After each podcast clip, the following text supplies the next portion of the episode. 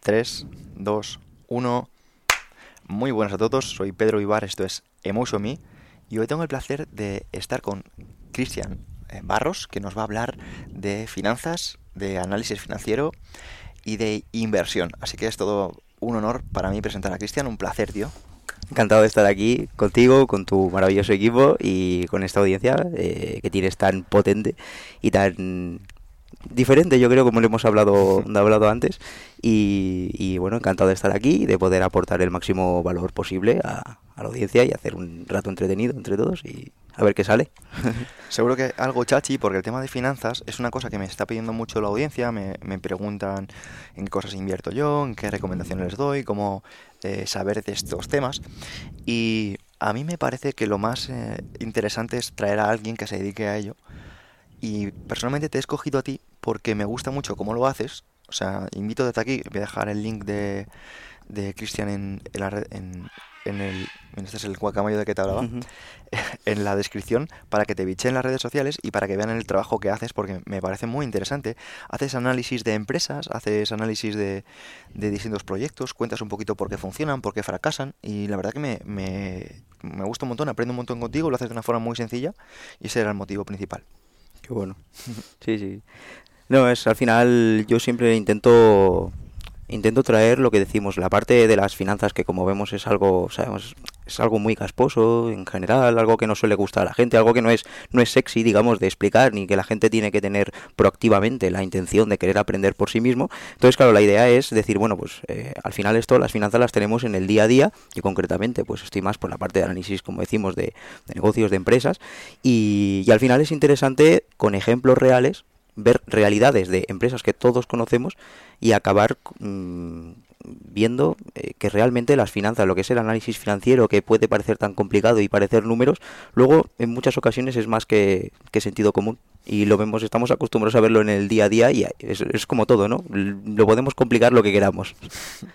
Totalmente. Antes hemos hablado, antes de comenzar a grabar, y yo te decía que sigo un autor que me gusta mucho, se llama Nassim Taleb, y tiene un libro que se llama Skin in the Game, Jugarse la piel en, en, castellano, que básicamente desarrolla algo que te quiero comentar sobre los inversores, ¿no? Muchas veces le pregunta, él dice, cuando te encuentres con un inversor, no le preguntes dónde invertir tu dinero, pregúntale dónde inviertes tú, ¿no? ¿Dónde lo tiene? Y te quiero comenzar preguntando a ti, ¿dónde inviertes tú? Perfecto, esto me encanta que me lo, que me lo preguntes porque claro, aunque yo me dedique a, a esto, que tampoco me dedico a, invertirlo como tal, ¿no? Yo soy analista financiero, es, es, otra vertiente, digamos, dentro de lo que son las, las finanzas, pero... Explícalo, ¿qué es, ¿qué es analista financiero? Analista financiero nos centramos básicamente en, concretamente un analista financiero, pues es eh, un concepto muy amplio, ¿no? Hay muchos productos de inversión, muchos activos financieros, entonces un analista financiero se encarga de entender cómo funcionan estos, estos activos financieros, ya sea las acciones, ya sea los bonos del Estado, ya sea la, las divisas, uh -huh. un analista financiero tiene que entender cómo funciona, qué es lo que motiva a que esos activos se puedan mover de precio, básicamente esas cotizaciones que vemos en las pantallas, y lo que hacemos los analistas financieros es no prever, pero entender cómo funciona esto, cómo qué puede llevar a, al movimiento eh, tanto a la alza como a la baja de una empresa y eso básicamente en mi caso concretamente yo estoy especializado en análisis y valoración de compañías, de empresas, de negocios, que era lo que lo que hablamos y lo que más hablo en, mi canal y al final se trata de entender la realidad de esa empresa, de sus cuentas financieras, que es lo como decíamos lo menos sexy, lo menos atractivo, ¿no? Mira una cuenta de resultados, una cuenta de, de sí, eh, una cuenta de resultados, un balance, una cuenta de cash flow, cosas que pueden parecer muy aburridas, pero que al final es lo que refleja la realidad de una empresa en papel. Nosotros lo analizamos y extraemos conclusiones de eso tanto para bien, para mal, y luego ya posibles soluciones o posibles alternativas o posibles incluso expectativas que podemos esperar a futuro, conociendo el, el negocio concreto, conociendo alguna empresa, en mi caso. O sea que para que quede claro, a ver si me, me ha quedado claro, tú analizas, por ejemplo, mmm, acciones, analizas divisas, an analizas bonos y luego analizas empresas. Sí, bueno, una acción al final es una, es, es una empresa, ¿no? Es una, una, acción es una parte de una empresa. Entonces, eh, al final, un analista financiero, pues al final tiene que conocer un poco de todo, cómo funciona la economía en general, ¿no? La, la macroeconomía, que es lo, lo, más genérico que tenemos a nivel de, de, a nivel de finanzas, ¿no? A nivel economía en general. Y luego ya pues nos podemos centrar en muchos activos financieros. Obviamente, un analista financiero tiene que tener conocimiento de estos activos financieros, pero luego ya te especializas en cada uno de ellos. Y en mi caso, te para puedes especializar. perdona, sí. para la persona, antes de hablar concretamente de lo que tú te especializas, para la persona que sea más novata en casa, que no tenga idea de estas cosas, ¿puedes mmm, resolvernos qué son acciones, qué son divisas, Sí. qué son bonos? Sí. Mira, para resumirlo mucho, una acción es una parte de una empresa, o sea, básicamente una, una empresa, todos los conocemos, ¿no? Por ejemplo, yo que sé, vamos a poner el ejemplo más visual que podemos ver, que es el de Coca-Cola, ¿no? Coca-Cola es una empresa, ¿vale? Que Coca-Cola cotice en bolsa, quiere decir que tú puedes comprar unas acciones de Coca-Cola. Claro, si quisiéramos comprar ahora mismo Coca-Cola entera, no podemos, no tenemos 300 mil millones de dólares para comprar eh, Coca-Cola entera, ¿no? Entonces podemos comprar una parte de esa compañía, podemos ser el accionista del 0,0001% de una parte de una empresa. Y lo que nos permite las acciones es poder invertir en empresas, pero a través de pues, un sistema electrónico que nos permite poder ser parte de esos accionistas en, cualquier momento. Esto son lo que sería una acción, es una parte de una empresa que nosotros podemos comprar, podemos ser accionistas por una parte de la empresa. Los bonos, o lo que conocemos como renta fija en general, es básicamente, también a modo muy resumido, seguramente la, la audiencia está más acostumbrada a escuchar los bonos, lo que son los bonos del Estado, las letras del Tesoro, y al final es como darle un préstamo a un gobierno o darle un préstamo a una empresa. Tú le prestas un dinero y él, ese Estado o esa empresa se compromete a darte unos intereses cada año y luego cuando termina ese plazo que se había estipulado, por ejemplo cinco años, durante cinco años te está dando un interés pactado y después de esos cinco años pues eh, te devuelven ese capital. Eso es eh, otra forma de invertir en una empresa o de tal, pero en vez de una acción sería ser un accionista, formar parte de beneficiarte si la empresa tiene beneficios y funciona bien y perjudicarte, ser el primer perjudicado si la empresa funciona mal. Sin embargo, si tú inviertes a través de un bono, digamos, es más lo que se conoce como renta fija precisamente por eso, ¿no? Tú le prestas el dinero a cambio de un interés fijo que está pactado normalmente y al final de la vida de ese préstamo se devuelve. Es otra forma de, eh, de, prestar dinero, de financiarse una, cualquier empresa un gobierno en este caso. Luego las divisas es todo lo que hablamos ya de, de temas relacionados con monedas, ¿no? Lo que es el euro, lo que es el dólar, el yen, el yuan, todo lo que son monedas, pues entender cómo funciona a nivel, sobre todo esto suele ser más a nivel macroeconómico, a nivel entender la economía, para luego acabar entendiendo qué son estas divisas y qué es lo que motiva su, su precio. ¿no? La gente también conocerá más el tema de divisas por lo que conocemos como, como Forex, que es más el término que se le acuña en, en inglés. ¿Vale? Y luego ya pues tenemos también, si tenemos que resumir también otro tipo de activos financieros, pues tendríamos también lo que son las commodities, ¿no? Que sería como invertir en materias primas, sería pues invertir pues en, en el en, en, petróleo, invertir en, pues yo que sé, en trigo, invertir en azúcar, invertir en, Litio. ¿sabes? O sea, todo, todo esto, en, en, oro incluso se le considera también. Uh -huh.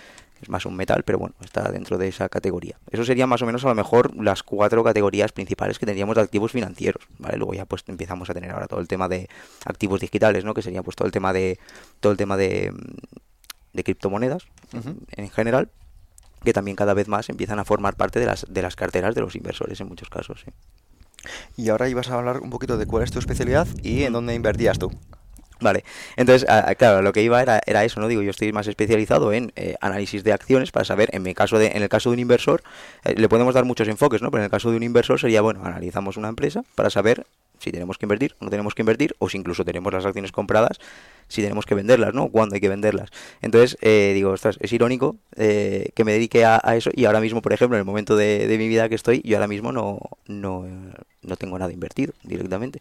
Alguna posición puntual sí, pero que a nivel de largo plazo no es algo que tenga ahora, pero porque luego ya si quieres hablamos un poco más en detalle de eso, sí. pero también es como... Eh, tú puedes analizar una empresa concreta con si tu finalidad es con la finalidad de saber si tienes que comprar o, o, no comprar esas acciones, con la intención de que eso se revaloriza a tu futuro y ganar dinero y tal, pues es un enfoque, ¿vale? Pero si consideras que esa rentabilidad es la que, la que es o la que tú estimas que pueda llegar a ser, ¿no? En base a tu análisis, resumiéndolo mucho. Entonces, eh, si tú consideras que invirtiendo en otro lado, en otra cosa, podías hacer eh, más rentabilidad, como por ejemplo invertir en ti mismo, invertir en tu propio crecimiento personal, invertir en tu propio proyecto, si es que lo tienes, si tú tienes un proyecto que te está funcionando bien y tú tienes un ahorro, a lo mejor hasta cierto punto te sale más a cuenta invertirlo en tu propio proyecto que invertirlo pues en algún activo eh, financiero, ya sea en la bolsa en general, tanto en acciones, fondos de inversión o, o lo que sea, ¿no? En ETFs, que también se, se habla mucho de, de esto, pues eh, al final es eso, ¿no? Es invertirlo. Yo ahora mismo lo tengo invertido, no tengo nada eh, invertido como tal en, en ningún activo financiero. Primero porque tampoco veo el panorama que me guste o que me dé una seguridad concreta y luego, por, como te digo, porque lo tengo separado para invertirlo en, en mí mismo en el momento de mi vida en el que estoy ahora. Yo no soy experto en ese tema y por eso te, te he traído aquí y me da la sensación, y, des- y ahora más, después de escucharte, que el mercado está siendo muy volátil. Porque si no quieres invertir tú, que eres analista financiero, o sea, debe ser que las cosas están como que puede pasar cualquier cosa. Sí, lo que pasa que esto es, es muy relativo, ¿no? Porque cuando se... Tampoco quiero aburrir con esto, ¿no? Pero normalmente eh, tú puedes detectar que algún activo financiero puede ser bueno, alguna acción es buena, alguna acción puede ser... mm, Lo, típico, la gente se piensa que eh, muchas veces te preguntan, ¿no? ¿Qué acción compra ahora? Eh, ¿Tesla es buena? ¿La compro? ¿La, la vendo? No, esto no, no funciona así. O sea, a lo mejor eh, las acciones de Tesla son buenas... Para mí como inversor pueden ser una buena inversión, pero para ti como inversor no lo pueden ser. ¿Pero por qué? Porque al final lo que pasa en el corto plazo de la bolsa no lo sabe nadie. Nosotros podemos estudiar la calidad de Tesla como empresa, podemos estudiar, podemos analizar, llegar a una conclusión subjetiva de cada uno de si ahora mismo es cara o, o no es cara o tiene incluso más potencial de revalorización. Pero al final, a lo mejor, en el caso de Tesla, te, lo, te digo el caso de Tesla porque es una acción que fluctúa bastante. Entonces, claro, a lo mejor hay personas que por su propia eh, aversión o propensión al riesgo, digamos, eh, no están dispuestos a asumir esa volatilidad, por ejemplo, y se ponen nerviosos con determinada volatilidad. Entonces, claro, a lo mejor, aunque en el medio y largo plazo pueda ser, aparentemente, puedas analizar que a día de hoy, me alimento, ¿eh? no te digo que sea así, puedes analizar que pueda ser una buena inversión, no quiere decir que puedas aguantar el camino ¿no? que te lleva a eso. Pasa lo mismo que ha estado muy de moda también con el tema de Bitcoin. Claro, eh, hay gente que puede invertir en Bitcoin porque puede confiar en Bitcoin como, yo que sé, como activo refugio en contra de lo que es el sistema financiero, lo que sea, y se cree esa tesis y es la tesis que ellos piensan. Entonces dices, bueno, no sé cuánto va a valer Bitcoin a futuro, pero como yo me creo que estoy invirtiendo bajo la tesis de que el sistema financiero está, bueno, lo que es el dinero fiat está prácticamente quebrado, también por por cómo están gestionando los bancos centrales, pues digo, bueno, yo me quiero salir de ese sistema y el refugio que yo encuentro es blockchain. No sé cuánto valdrá Bitcoin el día de mañana, te puede, te puede razonar alguien que esté invirtiendo a largo plazo en Bitcoin. Y dices, bueno, pero yo confío en que aunque caiga un 50%, compraré más porque yo confío en una tesis, no estoy aquí por ganar dinero, en el sentido de ganar dinero en el corto plazo. Sin embargo, alguien que puede decir, bueno, me co compro Bitcoin porque ha subido, a lo mejor si no sube y cae, pues es cuando entran los nervios, entran las prisas y dices, bueno, estás invertido en algo que no sabes lo que estás haciendo, estás simplemente persiguiendo ese dinero, ¿no? O ese hipotético dinero o ese hipotético éxito.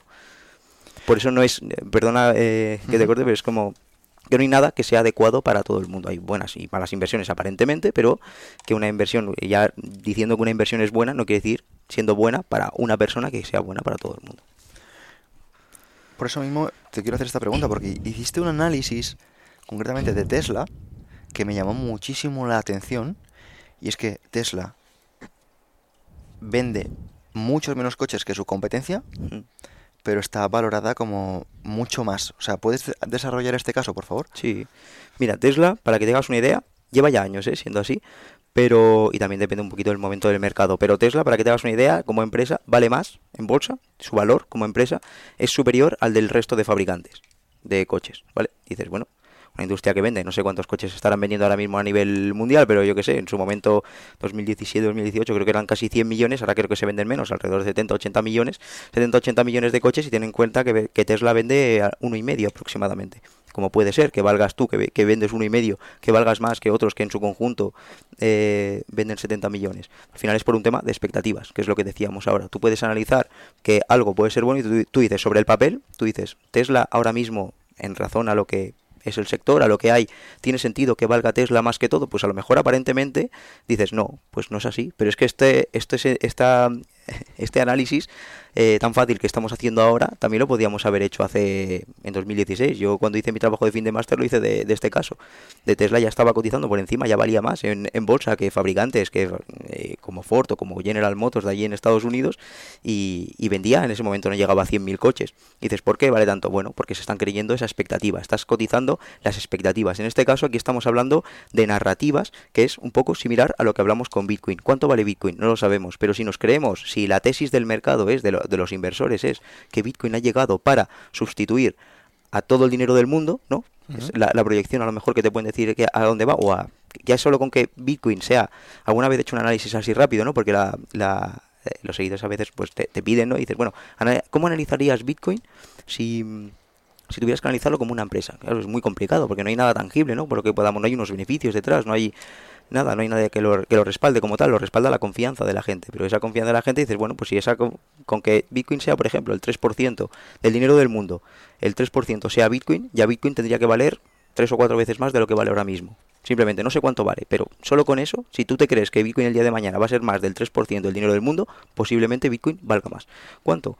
No lo sé. Pues con Tesla pasaba lo mismo. Dices, no sé cuánto vale Tesla. los inversores, ¿no? Decían, yo no sé cuánto vale Tesla, pero sé que es la empresa que ha venido a revolucionar el, el, el mercado, el sector automovilístico. Por lo tanto, al final, dices, mm, aunque eso no se acabe respaldando eh, en, en, datos ¿no? financieros, visuales, ¿no? a nivel de venta, sí, está creciendo mucho, está creciendo mucho en beneficios, está muy bien, está haciendo un trabajo espectacular, pero pero sigue lejos de justificar esas esos eh, de respaldar ese valor no pero es un tema de como te digo Pedro de, de, de narrativas es decir como todo el mundo quiere estar presente en eso todo el mundo compra de golpe. Si todo el mundo compra, la bolsa al final es, en el corto plazo es oferta y demanda, ¿no? Si mucha gente compra, el precio tiende a subir. Y si la gente que tiene las acciones no la quiere vender, pues los que quieren comprar cada vez tienen que ofrecer más para que los que los que tienen las acciones se las vendan, ¿no? Es un tema de oferta y demanda.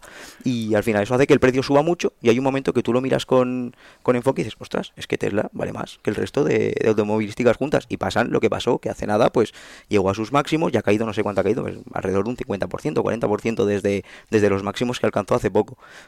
¿Quiere decir que sea mala inversión? No, quiere decir que es lo que dimos. ¿Dónde está el tope? No lo sabemos. Claro, porque si lo piensas, al final no es ni por número de coches vendidos ni por la facturación. Es narrativa. Ni, por, ni por el beneficio tampoco, porque hay empresas mucho más rentables que Tesla. Claro, claro. Y en cambio es, es la más valiosa. O sea, es, como, como, si fuese un poco humo, ¿no? No, no es humo, es, es lo que te digo. al final es como, a día de hoy vende un millón de coches, sí, pero es que hace 3, 4 años vendía 200.000. Entonces, claro, el crecimiento, ese, ese crecimiento es lo que se, lo que descuentan los inversores indirectamente. ¿eh? Yo no te estoy justificando que Tesla lo valga porque no lo sé. Y más en el caso de Tesla, que es más complicado todavía porque es una empresa que se mueve mucho por lo que decimos, por la narrativa, por la expectativa que su propio eh, fundador, Elon Musk, se encarga de, de, trasladar al mercado, ¿no? Ya simplemente por la, visión ya tan genuina que tiene él de, de, las cosas, pues hace que la gente pues se crea mucho eh, hacia dónde puede llegar Tesla, ¿no? Pero básicamente por quien, por quien tiene detrás. Entonces, claro, al final eso provoca no que la gente diga, no, yo compro Tesla porque lo vale, no, simplemente yo compro Tesla pues como en su momento la gente compraba Bitcoin. Dice, pues yo compro Bitcoin porque me creo esto y quiero estar aquí y quiero formar parte de esto, pero cuando lo miras en perspectiva dices, es caro, sí, sabes que sí como inversor entras en ese momento donde aparentemente está muy caro, bueno, luego no te quejes si las acciones caen un 20 o 30%, sería lo más normal del mundo, porque aún así seguiría siendo cara, ¿no? Ahora, como te digo, después de ese 40% de caída sigue siendo cara, porque seguimos lo mismo, sigue siendo la de las más caras de, una de las más caras del mercado. Ya has señalado varias veces el tema de la narrativa, pero precisamente Tesla es una empresa que no tiene publicidad. Exacto. Pero tiene la mejor publicidad que puedes tener, eso también hemos hablado alguna vez. Al final tienes el canal del propio Twitter de Elon Musk, que es donde hace, donde habla de todas sus empresas y concretamente de Tesla, que es la más eh, conocida. Eh, claro, Elon Musk no sé cuántos millones tiene de seguidores, creo que la última vez tenía como 30 o 40 millones, creo que tiene muchos más. Eh, luego la propia la propia cuenta de Tesla también tiene otros veintitantos millones o treinta y tantos millones. Al final eso es el a, cuánta gente podrías llegar, cuánto tendrías que pagar en, publicidad para llegar a todos esos millones de personas. Pues llegas directamente desde, desde Twitter, no necesitan esa publicidad, ¿no? Pues esto me, me, me genera una, una cuestión, ¿no? Y es que el mercado está cambiando, ¿no? Entonces, el mercado estamos viendo que venía de algo pues como muy familiar, muy de que era muy fácil de entender, como por ejemplo la empresa que más anuncios haga o que haga los mejores anuncios, pues eh, es muy probable que llegue a estas previsiones, la empresa que haga menos es porque no tiene éxito, no puede llegar a, competir de esa forma o lo que sea, evidentemente de una forma muy, muy sesgada, y, y, te pregunto, tú como analista financiero, ¿cómo ves, cómo, cómo has visto la evolución del mercado en los últimos 10 años y cómo prevés que serán los próximos 10? Vale. Eh, sobre todo, también en los últimos años, lo que hemos notado mucho ha sido, eh, por ejemplo, aquí en España, si nos tenemos que ir aquí a España, aquí en España el, inversor, ya sabemos todos que bueno, la mayor inversión que tienen aquí en España, parece que el 60% de las inversiones del propio inversor español, si cogemos lo, que tienen ahorrado o invertido todos los eh, ahorradores españoles, el 60% son depósitos del banco, que hasta hace nada no estaban dando ninguna rentabilidad. Entonces dices, eso ya te hace ver, y bueno, y, la, y lo que percibimos como inversión de menor riesgo es el inmobiliario. Por lo tanto, al final todo eso... Eh, lo que dice es que venimos de un inversor muy, que lo que llamamos nosotros, muy patrimonialista, ¿no? Que prefiere mantener ese dinero e irlo haciendo crecer poco a poco. Y lo que estamos viendo cada vez más es ese cambio, ¿no? Ese cambio de que los inversores ya no están invirtiendo pues en las telefónicas de turno, en bancos, eh, están yéndose a proyectos más, pues como lo que hablábamos ahora, están yendo, perdona que repita tanto la palabra, pero es que es, para mí me parece la clave para entender el mercado ahora, que es narrativas, expectativas. La expectativa de esa empresa, la expectativa de lo que tú me estás contando ahora que puedes llegar a ser el día de mañana, es lo que yo me creeré como inversor. Y también, pues eso, obviamente, con toda la entrada de nuevas tecnologías, ya sea del Internet de los últimos años, de la tecnología, el avance en tecnología y todo ahora el tema de la inteligencia artificial, todo eso está haciendo que el inversor ya esté buscando otro tipo de proyectos, otro tipo, ya esté la inversión la oriente más hacia el cambio, más que hacia el mantener eh, lo que tengo, ¿no? Hacia buscar algo más de rentabilidad. Y eso cada vez más se está haciendo, pues, porque también hay cada vez más conocimiento, eh, cada vez la gente está más informada y estamos, aunque estamos todavía muy lejos de, eso, sobre todo aquí en, en España, notas como que cada vez más la gente se va informando y ya lo has visto sobre todo con el tema de, criptomonedas que hemos vivido y en el año 2021 todo lo que subieron las bolsas y tal mucha gente empezó a invertir en, en bolsa y a empezar a invertir en criptomonedas y dices, ostras, es que te vas desde lo más, estabas en lo más patrimonialista, lo más, lo que menos riesgo tiene, ¿no? Que es una cuenta, un depósito en el banco a lo mejor, y te estás yendo al otro extremo, que es a lo mejor invertir en criptomonedas, ¿no? Por tanto, esa a lo mejor dicotomía es un poco lo que estamos viendo cada vez más en el, mercado, pero porque realmente a lo mejor muchas veces no se sabe percibir ese riesgo que hay detrás. Yo te quiero preguntar mm, si es posible hacerse rico a corto plazo, porque yo he leído, por ejemplo, el, un libro de Tony Robbins, este, por ejemplo, que tiene de dinero domina el juego, y el mensaje de ese libro básicamente es, eh, sí, invierte, invierte en bolsa, y si estás en el ISP 500 ese, durante los próximos 30 años, si tú inviertes X dinero al mes de forma progresiva, el interés compuesto va a hacer que seas rico dentro de 30 años. Y claro. eso a mí pues, no me vale, porque yo soy una persona bastante... Mm, como realista y creo que dentro de 30 años es muy probable que esté muerto. Exacto. Eh, entonces, pues, sí, sí, sí, no, lo entiendo perfectamente. O sea, es que esto eh, es básicamente el argumento que se da para decir, bueno, alguien que quiere empezar a invertir en bolsa y quiere empezar a crear un sistema, primero, respondiendo a la primera pregunta, es obviamente no vas a hacerte rico en el corto plazo con la bolsa, porque tenemos que tener en cuenta que la rentabilidad media de la bolsa invirtiendo con eh, un, mínimo riesgo importante que sería como invertir en, en el SP500, que sería invertir en las acciones del, de, las 500 empresas, digamos, más grandes a lo mejor de Estados Unidos, eh, esa, eso de media te puede dar una rentabilidad cada año del 9-10%, teniendo en cuenta de media largo plazo. A veces subirá un 20, a veces caerá un, 40, a veces subirá un 50, a veces subirá un 1 y a veces caerá un 2. Da igual, pero a media largo plazo, después de unos años, tú miras atrás y dices, bueno, ha, habido años que ha subido y ha bajado, pero de media he ganado un 10. Y eso sería lo razonable. Claro, a lo que vamos es, no es lo mismo invertir 100 euros que invertir 1000 euros, que invertir 100.000, que invertir un millón, que invertir 10, que invertir mil millones. Entonces, lejos de aquí decimos, bueno, eh, si estás empezando a invertir, pues dices, bueno, pues eh, tómatelo a largo plazo porque la rentabilidad es la que es, no vas a sacar más rentabilidad, cuenta el mejor inversor de todos los tiempos, podríamos decir, o que ha conseguido sacar, no, no hablamos de rentabilidades puntuales, de compro esto, de pego un pelotazo y tal, bueno, eso te puede pasar también pues en la, en la ruleta te puede pasar en muchos sitios, ¿no? Estamos hablando de que consigas generar una rentabilidad consistente cada año de media durante el tiempo, durante un periodo de mínimo 10 años, y tenemos a, por el caso de Warren Buffett y esa rentabilidad es cercana o alrededor de un 20% de rentabilidad anual. Estamos hablando del mejor inversor de todos los tiempos prácticamente, ¿no? A nivel de lo que llamamos en mercados financieros. Por lo tanto, eh, no pretendas eh, ser, sin conocimiento sobre todo, eh, más listo que el, mercado. Si ya cuestas los, fondos de inversión que tienen el objetivo de sacar más rentabilidad incluso que el propio SP500 que decimos, no la, la gran mayoría no lo suelen conseguir. ¿Cómo puedes pensar a lo mejor o eh, que, que, lo vas a conseguir tú sin conocimientos y tal, y poniéndote, a, haciendo un pequeño curso, lo que sea. No, hay que ser más realista, hay que entender que esto funciona como funciona y que la rentabilidad es la que es. Y lo que crece una empresa, lo que crece una economía, es lo que crece. Por lo tanto, no esperes que la bolsa, si, si, la, si la economía crece a un determinado ritmo, no esperes que tú vas a hacer que vas a conseguir siempre invertir en las cosas que hacen que crecen más. ¿no? Al final, eso es un, un punto, y luego eso es pensado, el argumento este que dice Tony Robbins está pensado para alguien que lo tiene que pensar a largo plazo. Y dice, bueno, yo tengo mi trabajo, yo tengo mis cosas, el dinero lo podía, si lo tengo en el banco, me lo gasto, pues ¿qué puedo hacer para no gastármelo? Pues mejor que gastártelo en cosas que tú sabes que luego no necesitas o tal, pues te lo he invertido y que al menos ese dinero te vaya generando más dinero. Y el día de mañana, pues tienes ahí, vas generando ese fondo de emergencia, que si lo mantienes durante 30 años tendrás mucho más y eres constante en esas aportaciones, pues obviamente tendrás mucho más, pero al menos es la idea de decir, bueno, me olvido de este dinero, no lo necesito, tengo que invertir algo que no necesita y luego eso me va generando una rentabilidad con el tiempo. Y lo que tú decías, que es eh, correcto y también lo hemos, lo hemos hablado, dices, a lo mejor no, no, es adecuado para todo el mundo, porque a lo mejor también lo que hablábamos al principio de bueno, a lo mejor esa rentabilidad que me puede a mí dar el estar invertido en bolsa, la puedo obtener yo por otro sitio. O prefiero arriesgarme en otra cosa con un potencial de que a mí me dé más rentabilidad. Más rentabilidad ya no sea a nivel económico, sino a nivel formación. Si tú eres una persona que haces determinada cosa y te, yo qué sé, pues un,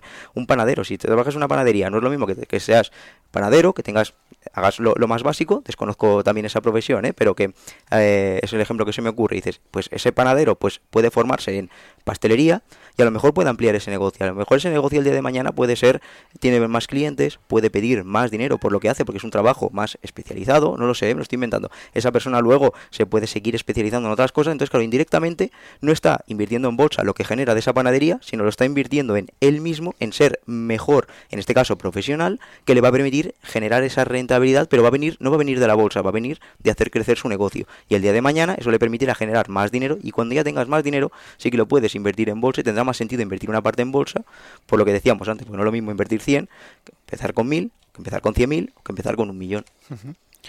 Bueno, esto mm, me, vamos, me, ha venido a la cabeza eh, lo que decía Zenón de Sitio, ¿no? Invierte en aquello que un naufragio no pueda arrebatarte. O sea, invertir en, ti mismo, invertir en formación.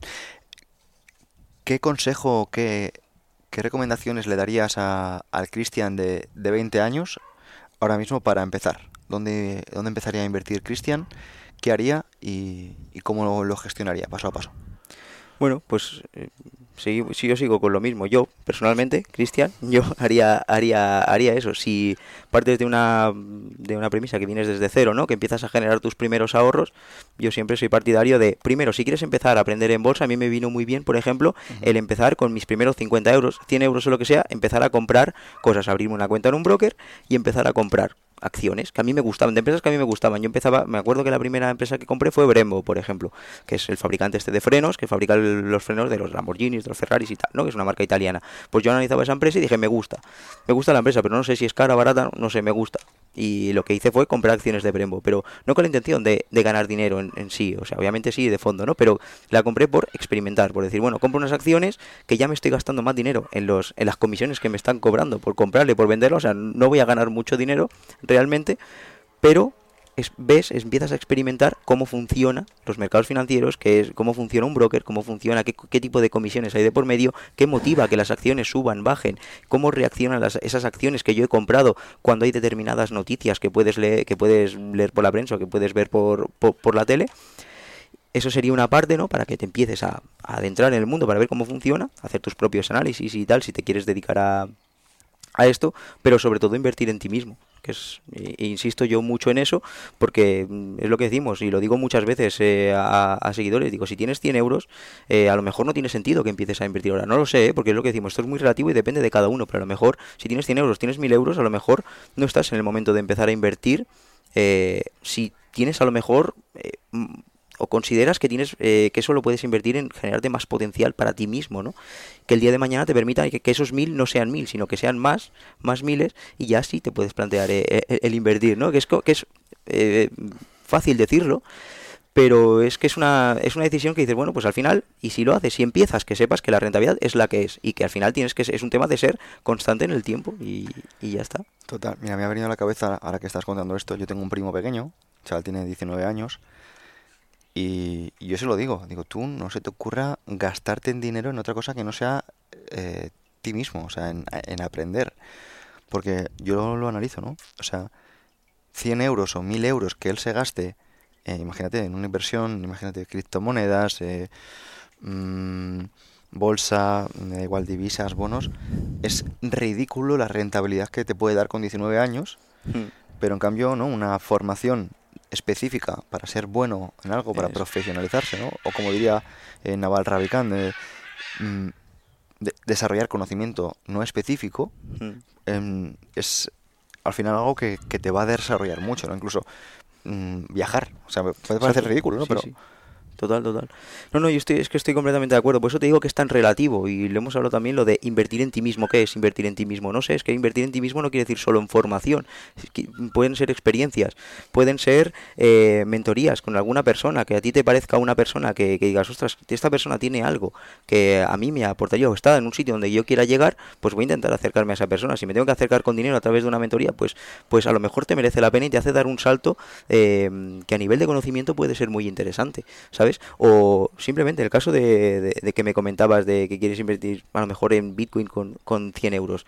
A lo mejor con esos primeros 100 euros, si te gustan las criptomonedas, a lo mejor con esos 100 euros es mejor, te va a ser más rentable a lo largo del tiempo que inviertas en un pequeñito curso de introducción a, bueno, primero que mires el contenido gratuito que hay, que será, que habrá un montón, ¿no? Y luego, pues, hacer un, una vez ya conozcas un poco cómo funciona todo eso, haces un curso más específico para conocer si realmente te interesa o no te interesa invertir en esto o si realmente te gusta o no o es adecuado para ti o no invertir en eso. Y a lo mejor esos 100 euros no te van a servir para que el día de mañana le saques más rendimiento a esa inversión en ese activo concreto sino pero para que eso deje de ser un por un tema de coste de oportunidad, ¿no? Para que eso deje de ser un entretenimiento tuyo, decir, bueno, el dinero está aquí, no, a lo mejor no está ahí, a lo mejor esto, estos dineros me sirven para decir, vale, esto aquí no hay nada, o al menos no es como yo pensaba, vamos a otra cosa, ¿sabes? Vamos a poner el foco en otro sitio, y a lo mejor a veces también es interesante por, por ese motivo. Hay mucha distracción en, en este mundo, sobre todo en el mundo de la inversión. A mí cuando me, me salen anuncios, a lo mejor en redes sociales o lo que sea, em, vamos, me sorprende, ¿no? Gente que aparece con un coche deportivo o en un yate o lo que sea, diciendo que te enseña a ser rico, ¿no? Pero te lo enseña como de una forma muy rápida y sin esfuerzo. Em, ¿Qué opinas de esto, no? O sea, ¿crees que mancha un poco la profesión? ¿Es gente que eh, realmente sabe lo que hace o crees que hay de todo?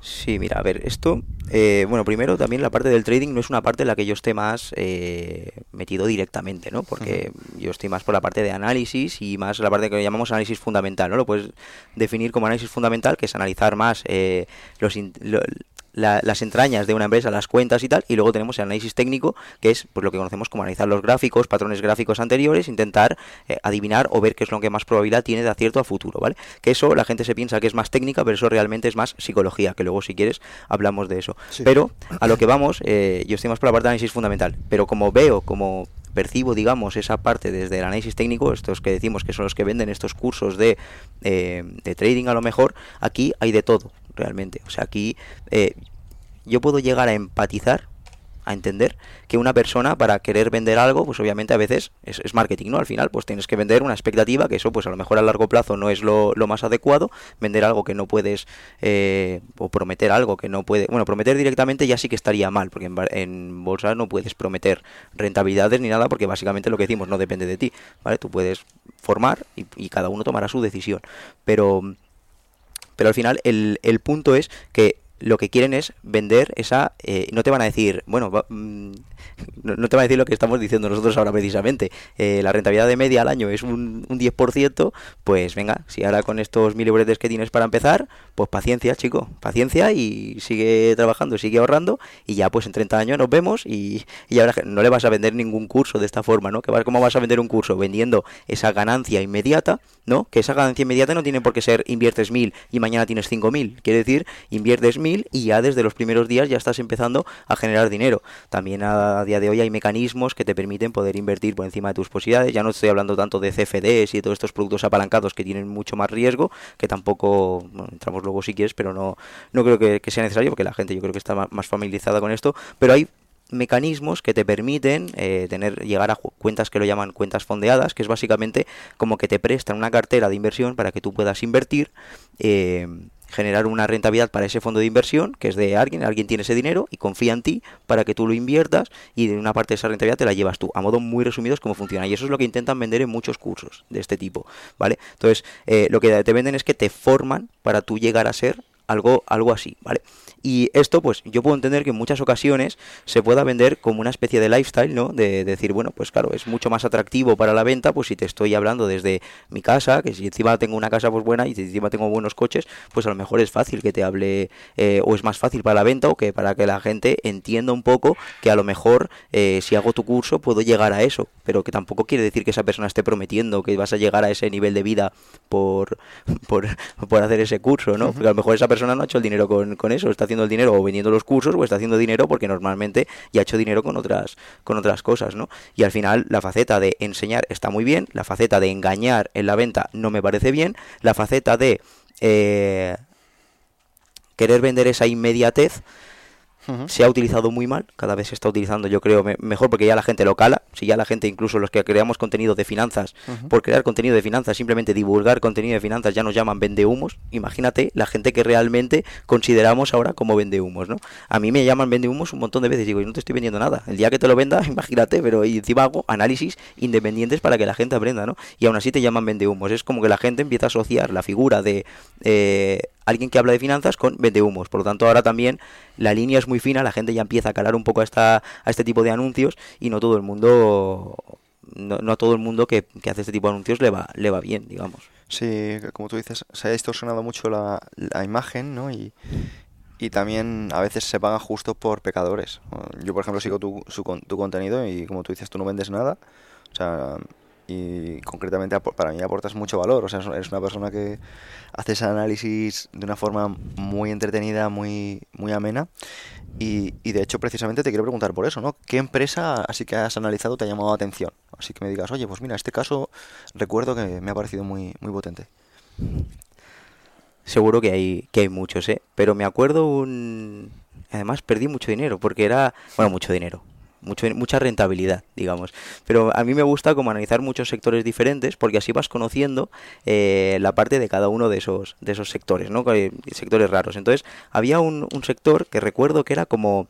Eh, era una empresa que era como que tenía muchas patentes, compraba patentes y, y o registraba patentes, mejor dicho, y luego lo que hacía era como denunciar a grandes empresas eh, bueno, eran patentes que tenía hace años, o las había comprado y tal, y eh, lo que hacía era denunciar a grandes empresas como, yo que sé, Google, eh, las típicas Facebook y tal, en aquel momento, pues denunciaba y decía, mira, esta patente es mía, me tienes que pagar una indemnización, Entonces ya entraban en un proceso, tal, no sé qué, de, juicios y tal. Entonces, claro, esas empresas vivían de de repente a lo mejor no ingresaban nada y de algún momento a otro pues le, entraban cientos de, de, millones, ¿no? Entonces, claro, yo me acuerdo que yo analizaba esas empresas y decía, claro, como analista, pues yo decía, jorín, es que es una empresa que a lo mejor eran muy pequeñitas, ¿no? Me acuerdo, y cotizaba en, bolsa en Estados Unidos y dices, a lo mejor tenía un valor en bolsa de 100 millones pero en, eh, ya solo en su caja, en su cuenta en la cuenta corriente de su banco tenía 200 millones o 150 millones. Y dices, ya está, esto es una apuesta segura. O sea, la empresa se puede comprar a sí misma con el dinero que tiene, ¿no? Y dices, ahora mismo, esta empresa ya tiene una cuenta corriente de 150 millones, ¿cuánto vale? 150 millones, ¿no? Pues la puedo comprar, puedo comprar ahora mismo la empresa de 150 millones por 100 millones.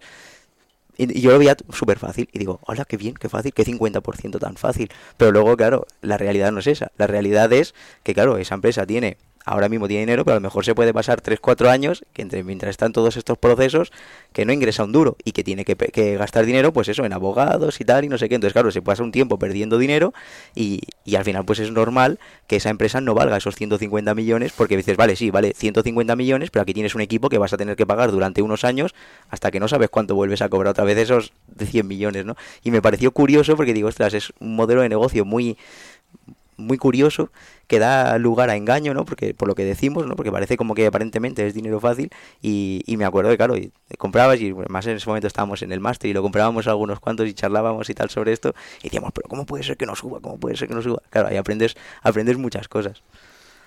Hay un, hay un autor mencionado antes, tiene un, una cita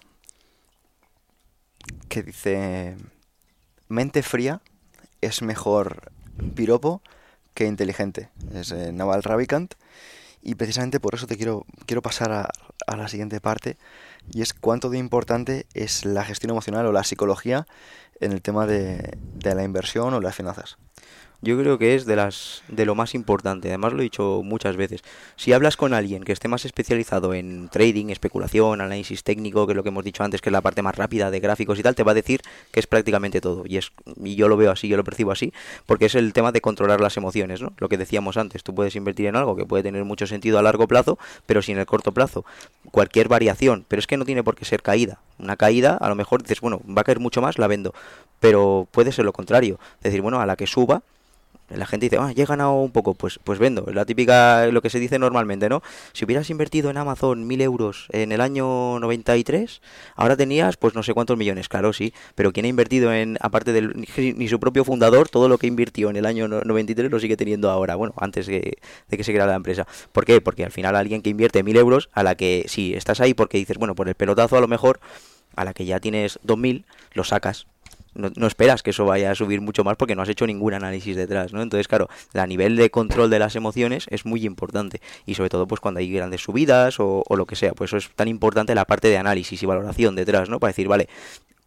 esto es lo que hay, esto es lo que puede llegar a valer en base a las expectativas que tiene o que puede respaldar la propia empresa con sus expectativas de beneficios acorde a lo que acorde a lo que es y lejos de allí pues ya nosotros tenemos que ver eh, en base a esta valoración que puede tener a futuro y lo que vale ahora mismo por lo que la puedes comprar pues es el precio que, que tú sabes que puede que puede llegar a conseguir esa empresa entonces, por el camino van a pasar muchas cosas, va a haber mucho, mucho movimiento. Por lo tanto, esa psicología es súper importante que la controles, para bien y para mal. Y sobre todo para una, para una persona que empieza a operar en el corto plazo, que empieza a hacer sus transacciones de corto plazo, ¿no? De compras ahora para, con la intención de vender en una hora o vender al mismo día o de vender al día siguiente. ¿Sabes? Lo que llamamos este, como te digo, este trading o especulaciones es clave. Qué bueno. Y, por ejemplo, suele ser materialista la gente que está en el mundo de la inversión y, del mundo de del análisis financiero, porque al final yo me imagino que alguien que se dedica a pintar cuadros, pues lo que le motiva son los cuadros, ¿no?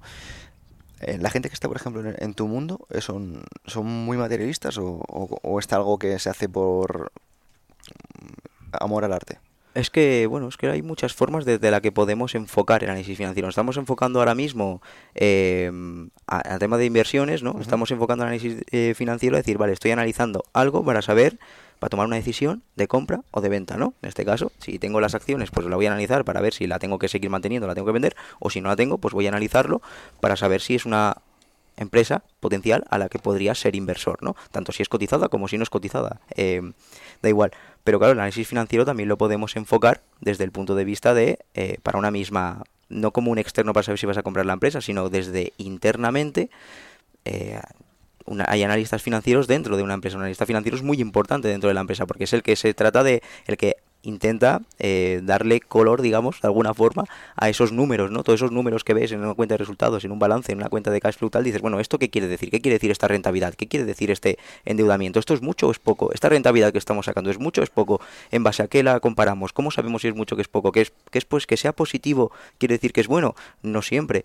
Eh, si estamos generando un beneficio de tanto, ¿quiere decir que esto es bueno? ¿O podríamos llegar a generar más acorde al potencial que tenemos o acorde a lo que están haciendo incluso empresas competidoras? Por lo tanto, el análisis financiero es muy importante dentro de una empresa para la toma de decisiones, dentro de una empresa y dentro de cualquier proyecto, sea es más grande o sea más pequeña.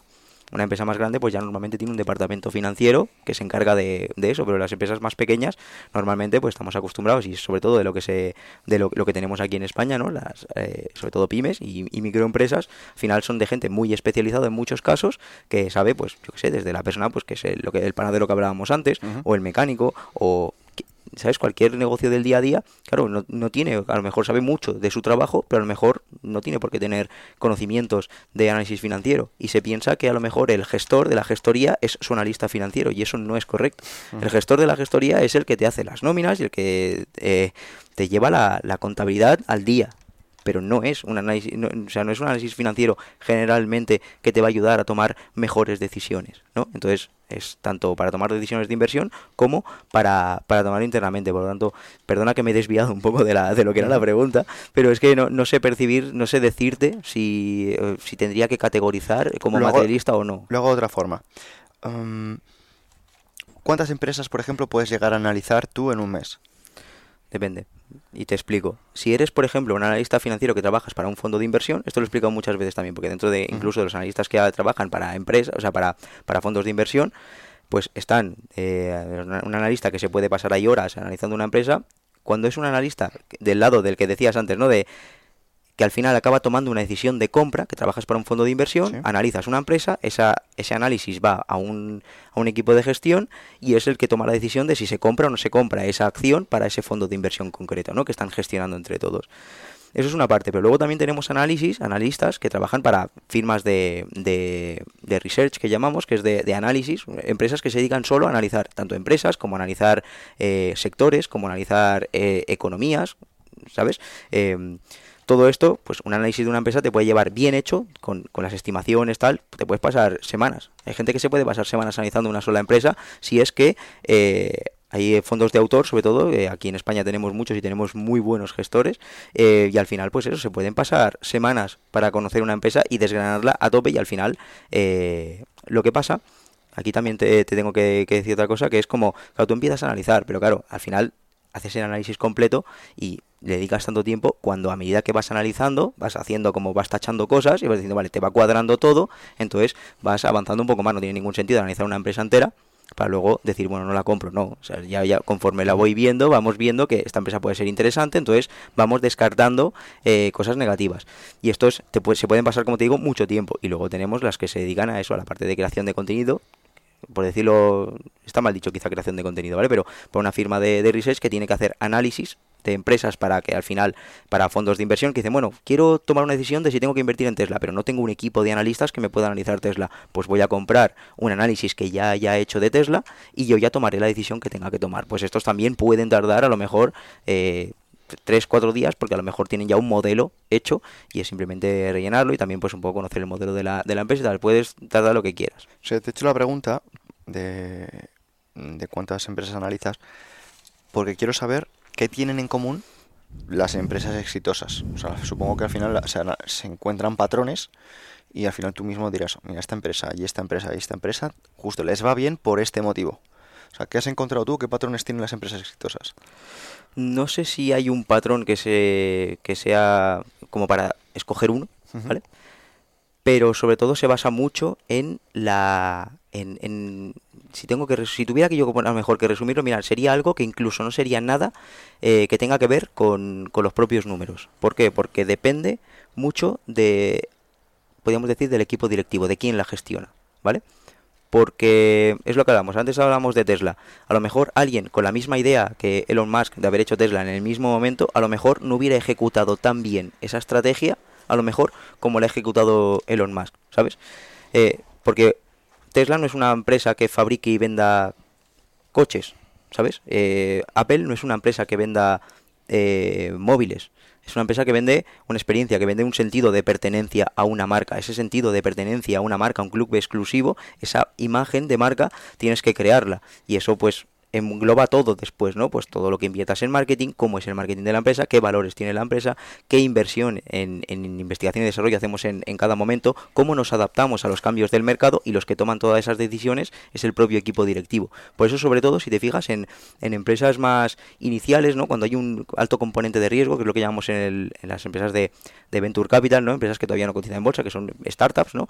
Al final, eh, un componente muy importante es, vale, tú tienes esta idea, la empresa va a hacer esto, ¿vale? Lo va a hacer el día de mañana, sí. Pero ¿de quién depende de que llegues a ser esto? Depende del fundador, depende del equipo directivo, depende de los que están detrás de todo eso para invertir correctamente el dinero que les preste los inversores, ¿no? Para tomar las decisiones correctas para llegar a donde pone en ese PowerPoint que quiere llegar la, la empresa, ¿no? Entonces el equipo directivo eh, es clave en, en cualquier empresa y eso es algo que irónicamente no lo vemos en los números, lo vemos a lo largo del tiempo, ¿no? Pero no lo vemos en, en los números. Y es lo más complicado de ver. Ahora te quiero preguntar, ¿qué opinas de la jubilación? ¿Cómo ves el tema de las pensiones y, la jubilación? Aquí no soy tampoco experto en temas eh, económicos de este, de este, de este carácter, pero te diría que eh, no hay que ser tampoco analista financiero, analista financiero para saber que a día, o, sabiendo que a día de hoy el sistema de pensiones, digamos, como lo tenemos concebido hoy en día, eh, al final eh, no se sostiene por sí mismo, ¿no? Entonces, eh, el tema de que no se sostenga por sí mismo está haciendo que España, en este caso, claro, al final gastas más dinero del que ingresas. Cuando tú gastas más dinero del que ingresas, ese dinero tiene que salir de algún lado. ¿De dónde sale? Principalmente en, en, un Estado, pues de la deuda pública, de emitir deuda, de pedir un préstamo, de los bonos que decíamos antes, de, de prestarle dinero a un Estado. Eh, si el Estado ya sabe que tiene que pagar X en pensiones y va a ingresar X menos 1, pues al final eh, son, matemáticas puras, ¿no? Entonces esto a, a, lo que hablamos es decir, vale, a día de hoy es así, lleva años siendo así, no pinta que vaya a revertirse, es más, pinta que incluso ahora con toda la generación del baby boom que se va a empezar a, a jubilar, tenemos todavía podemos incluso prever que pueda subir el gasto en pensiones a, día, a futuro y tampoco tenemos previsiones de que los ingresos vayan a seguir subiendo. Por lo tanto vamos a prever que puede seguir eh, generándose pérdidas en los próximos años y esas pérdidas se van a tener que financiar endeudando más al país. Y al final es una es una bola que tú dices bueno pues pensiones yo ya cuento como que no los no, sé si es así y y aquí habrá opiniones de todo tipo pero yo ya cuento yo me, plan, me planifico mi vida dando por hecho que yo no voy a cobrar ninguna jubilación de que tenga que venir del, del, del gobierno. ¿Tú ya haces tu planificación ya, sin, sabiendo que no te vas a jubilar? Doy, o sea, que no vas a doy por hecho que no. O sea, yo no lo no, no tengo en mis planes de futuro, ¿sabes? En, mi, en mi modelo de estimación de mi futuro, yo no, yo no, yo no estimo que vaya a cobrar una jubilación. Me, me planeo mi vida y mi futuro eh, ten, dando por hecho eso. Que, que, llega, perfecto, un, un, ingreso más a lo mejor en ese momento, ¿no? Pero me lo planeo como decir, bueno, tienes que hacer algo, ese trabajo lo tienes que tener ya solucionado el día que pretendas jubilarte, ¿no? Que todavía queda... Sí, a ver, al final mmm, se, se, compara muchas veces como una estafa Ponzi, ¿no? O sea... Funciona por, así. Porque funciona así, ¿no? Indirectamente está funcionando así, es lo que hemos dicho. Yo leí un libro hace unos cuantos años de do, Donald Trump y Robert Kiyosaki, que era Why We Want You Be Rich, o sea, porque queremos que seas rico. Creo que ya está traducido al español. Y mm, básicamente este, este libro explicaba un, un, poquito esto, ¿no? Que eh, el tema de la deuda que tienen los países y el tema de que, por ejemplo, las, el sistema de pensiones no, no es sostenible, no y sostenible. está quebrado o está a punto de quebrar. Y estamos hablando de un libro ya que tiene más de 12 años, ¿no? Y este punto... Eh, yo lo, lo, lo, comparto porque decían que el tema del dinero, o sea, de tener dinero, de tener ahorros, de tener inversiones, era ya como mmm, una necesidad casi como de, a nivel de salud. O sea, que para cómo se van a poner los tiempos, o sea, hacer capital es como una necesidad básica. Ya no es una cuestión, ¿no? De, de sí, rico, sí, sí. sino de Sí, sí, es, es que es eso, es eh, no sé si viene en relación un poco a lo que a lo que decimos, ¿no? Pero es que el, el, dinero es, oye, es que obviamente es necesario, pero también por esa tranquilidad que te da, ¿no? De decir, bueno, pues sé que eh, si tú tienes tus ahorros, si tú ya has generado a lo largo de tu vida unos ahorros, un capital, tú no vas a estar pensando en tu pensión, ¿no? Estamos de acuerdo, no vas a pensar en la pensión. Dices, bueno, yo ya cobre una pensión, yo ya sé que tengo aquí mis, mis ahorros y a lo mejor la, las pensiones no son mi, mi, mi, no son el problema en el que yo me tenga que centrar ahora, ¿no? Por tanto, por eso decíamos también y volvemos a lo de antes, ¿no? Eh, que a mí me parece incluso la base de, de, todo, ¿no? Pues al final el, el dinero es una, y siempre lo digo, ¿eh? no es mía esta frase, eh, la, la, he cogido prestada de alguien que además ni me acuerdo, pero el, el, dinero es como, yo lo veo también como una herramienta, y aquí creo que supongo que estamos de acuerdo, es una herramienta para ganar tiempo y para seguir creciendo. ¿Sabes? El dinero no es algo que me permite comprar cosas eh, materiales. Es algo que, claro que, claro que sí, pero que no lo veo con esa expectativa de decir, ah, más dinero, no, eh, más cosas que me puedo comprar, no. Es, eh, yo me acuerdo cuando empecé a emprender que a lo mejor si conseguía algún contrato con alguna empresa o lo que sea de, de alguna consultoría y digo, mira, facturado mil euros, pues digo, mira, en vez de pensar mil euros para tal, pensaba como mil euros, digo, ah, mira, otro mes esto es para otro mes que puedo eh, que puedo vivir, que podría vivir cubriéndome mis gastos, ¿sabes? Es una herramienta para ganar tiempo, porque si yo no tengo esos mil euros que necesitaba en ese momento, pues la idea es, bueno, yo tengo unos gastos, ¿no? Tengo que volver a trabajar otra vez para un tercero, volver a generar ese ahorro que me permita otra vez volver a tener tiempo para volver a emprender otra vez, ¿no? Entonces, eh, claro, al final es eso, porque el dinero te da esa tranquilidad. Entonces, claro, lo que yo creo que lo que hay de fondo de todo eso es eso, ¿no? Lo que decías y lo que decían en este en este libro quizás, al final es como de fondo lo que necesitas es ese dinero para que te dé esa tranquilidad y que llegues a ese punto donde ya no sé si es a través de la inversión en bolsa, si es a través de la inversión en activos inmobiliarios o combinado con todo, o la inversión en tu propio negocio, tu propio proyecto o en ti mismo, pero es, es, evidente que es, que es necesario generarlo independientemente sin pensar en esa jubilación hipotética. Me has recordado a una cosa. Yo cuando tenía 19 años trabajaba, he hecho todo tipo de trabajos, ¿no? Imagínate, trabajaba de camarero, cobraba 6 euros la hora y me acuerdo que cuando iba a comprar algo a algún sitio, imagínate, si eran 25 euros, yo decía, 6, por 4, 24, decía, hostias, 24, o sea, 4 horas de curro. Y decía, nada, no quiero. Y me acuerdo que salía, a lo mejor mis amigos de fiesta se tomaban una copa y yo decía, eh, pídete una. Y decía, no.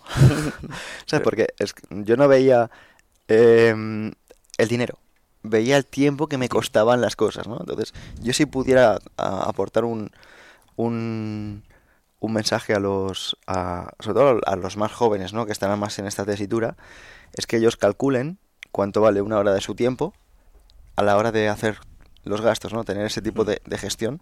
Y precisamente por eso te quería preguntar a ti si puedes dar, por ejemplo, herramientas que tú hayas aprendido de cara a la gestión de, no, no, tanto mejor de finanzas profesionales, sino de más de finanzas personales, que quieras compartir a la audiencia de, de Me, que, piensas que puedan ser de utilidad. Yo al final, y siempre digo lo mismo, y a lo mejor aquí siempre estamos esperando a que, a que digan algo mágico, ¿no? La palabra mágica que nadie ha dicho, ¿no? Pero es que es algo muy sencillo, o sea, es que es algo de, al final, depende de ti mismo el lo que tú necesites para vivir, ¿no? Si tú te acostumbras a un nivel de vida en el que eh, a medida que vas incrementando tus ingresos, vas incrementando tu nivel de vida, obviamente siempre vas a estar dependiendo de ese trabajo, vas a estar dependiendo de eso y nunca vas a poder ahorrar, nunca vas a poder generar de ese ahorro que, que, decíamos antes, ¿no? Ya sea como para tener ese colchón o ya sea como para tenerlo invertido para hacer que vaya creciendo por, por su cuenta, ¿no? Entonces al final es, yo creo que cada uno tiene que hacer su propio trabajo, decir, bueno, hasta cuánto necesito o hasta cuánto tengo que gastar o hasta cuánto tengo que incrementar yo mi nivel de vida acorde al sueldo que, que tengo, ¿no? Y es, es, es, básicamente eso. Yo creo que cuando cada uno hacemos nuestro ejercicio, ¿sabes? Eh, de decir, bueno, por mucho que esté ganando, pues eh, en, ciertos momentos digo, bueno, pues eh, vale, sí, pero necesito ahora, hasta ahora me compraba este tipo de ropa, ahora necesito comprarme este tipo de otra ropa porque estoy ganando más. Bueno, a lo mejor tampoco estoy ganando, a lo mejor esto vale, me cuesta 10 eh, veces más de lo que de lo que de la ropa que me compraba antes, pero solo estoy cobrando el doble que antes, ¿no? Entonces, claro, al final estoy incrementando incluso mucho más mi nivel de vida. Entonces, eh, al final es eso, ¿no? Son, son pequeñas tonterías, pero que pero es eso, al final es un tema mental de que todo el mundo vemos y es normal y estamos, yo creo que eh, es lo que ya digamos como sociedad crecemos con eso, ¿no? De ver el dinero como algo que nos sirve para consumir para comprar. Y esto ya pues está nos lo inculca el propio eh, capitalismo, ¿no? Que dices, estaremos más de acuerdo o menos de acuerdo, pero es que al final es, lo que nos lleva a eso, a que consumamos y todo ese marketing, todo lo que vemos es para que consumamos. Por lo tanto, nosotros el dinero lo vemos para consumir. Y mientras veas el dinero para algo, para consumir, es cuando vas a tener ese problema de dinero. Ganes más o ganes menos, ¿eh? Yo, yo es como lo pienso, ¿eh? es como lo percibo y es lo que a mí me ha servido. Y a nivel curiosidad, ¿qué es para ti alguien rico? O sea, ¿o cuánto consideras que es mucho dinero? ¿Dinero? No lo sé. No lo sé porque eso es relativo. Eso yo lo veo como algo muy relativo y dices, bueno, pues rico es...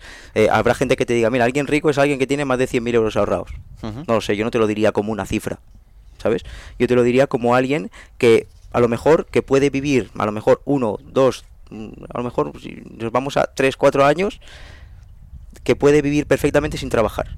Dices, ahora mismo yo tengo un nivel de vida, claro, si eh, no quiere decir que sea que ganes más o menos, eh, fíjate que da igual lo que ganes, ¿eh? quiere decir que depende de lo que necesitas para vivir. No es lo mismo una persona que gaste para vivir 500 euros al mes que una persona que gaste 1000 que una persona que gaste 1500. Si esa persona que gasta 500 tiene dinero ahorrado para poder vivir tres años, perfectamente pues puede considerarse a lo mejor una persona rica, porque es rica en tiempo, que es lo que decíamos, ¿no? Es rica en tener, poder pasarse tres años de su vida, incluso dedicándolo a algo que, puede hacerle generar más dinero eh, a futuro, por otro lado, o que puede eh, enriquecerle más, o puede otro tipo de experiencias, ¿no? Yo qué sé. Esa es la definición de Robert Kiyosaki. Robert Kiyosaki tiene una definición que dice, alguien rico es quien puede mantener, o tu riqueza se mide en el tiempo que puedes mantener tu estilo de vida sin necesidad de trabajar. Exacto.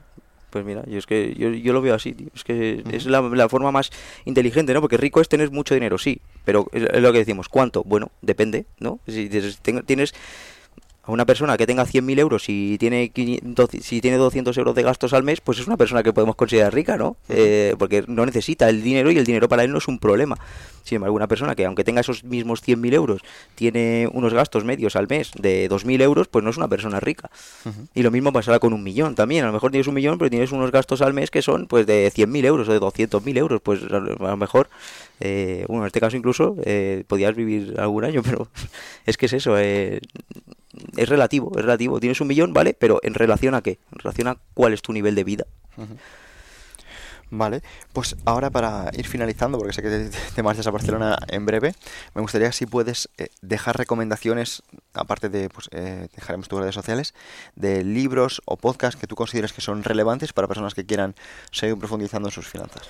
Quieran seguir profundizando, yo puedo decirte, eh, es que hay un montón, ¿eh? pero te puedo decir a nivel de análisis financiero, quizá, que es lo que, que es lo que a mí más, más, más puedo ayudar a la gente, lo, lo que más pues te pueden conocer o lo que más yo puedo aportar a la gente, porque finanzas personales tienes un montón de, de información por ahí. A mí me gustan eh, podcasts, pues mira, tienes el podcast de Diario de Mercados de Pablo García, que es muy bueno, te habla de, de análisis de todo el mundo, te hace un análisis en 20 minutos de cuáles son las actualizaciones a nivel de análisis, tanto de países como de, de, empresas. Está muy bien. Tienes el canal mítico, sobre todo, que seguramente mucha gente lo conoce, que es el del arte de invertir de Alejandro Estebarán. También es eh, muy bueno porque es muy didáctico explicando, tiene ya por el hecho de ser de los primeros que empezó, tiene muchísimo contenido y, y es, bueno, es sobradamente el que más, de, de, los que más posiblemente contenido tenga de este tipo, de análisis y valoración de empresas. Tienes también a, el podcast de, Hablemos de Inversiones, que son muy buenos también, a mí me gustan mucho cómo, cómo lo hace este equipo y cómo la manera de, de divulgar al final, que es la, es la donde decimos que se marca un poco la, la, diferencia, ¿no? En hacer fácil algo que parece aparentemente más, más complicado. Ellos quizás sí que ya están orientados a un público un poco más avanzado, pero, pero es algo muy...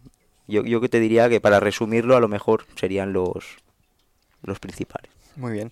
¿Y un mensaje, una idea, un concepto que te gustaría que las personas se quedaran con él? ¿Un aprendizaje que te haya ayudado a crecer? Me voy a poner pesado, me voy a poner muy pesado, pero es en el, el invertir en ti mismo.